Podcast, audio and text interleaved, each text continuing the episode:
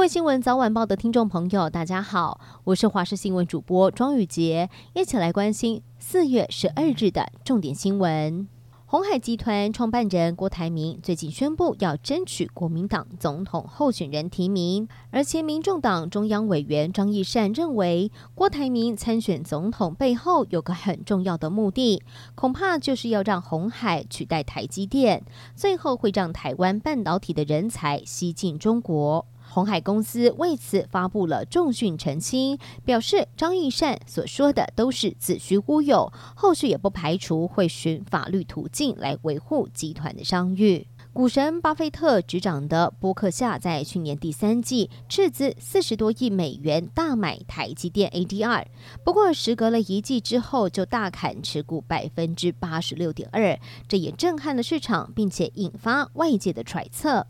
巴菲特在接受了日经新闻专访，终于首度透露，这样的大砍持股，地缘政治紧张是主要的考量之一。而法国总统马克宏访问中国之后，立刻出现了亲中的言论，甚至还派遣了法国花月级护卫舰“木月号”在九号的晚间从南往北进入台湾海峡。而“木月号”与过去英美等国军舰沿着台海中线以东航行不同，这罕见的是在海峡中线以西贴近中国沿海来航行。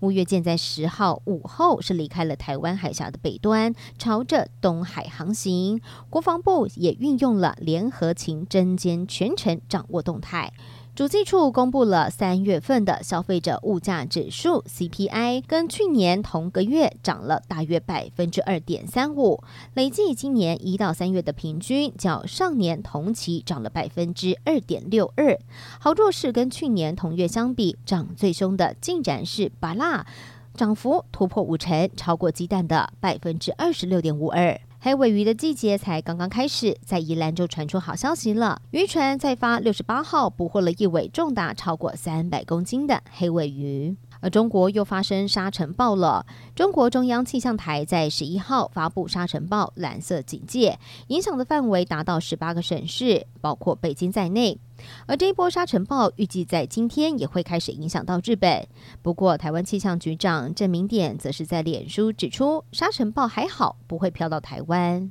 最后关心天气的消息，首先要来看到的是热带性低气压目前位在菲律宾吕宋岛附近，以每小时十一公里的速度向西北西前进。整体的环境因为不利于低压发展，所以成为台风的几率不高。不过在今天特别要注意到的是东北季风增强了，所以今天水汽是比较多一些。在大台北地区、东半部地区还有中部以北的山区，午后会变天，偶尔会出现零星的飘雨。不过这样的天气只影响一天。预计明后天又恢复相对稳定的天气了。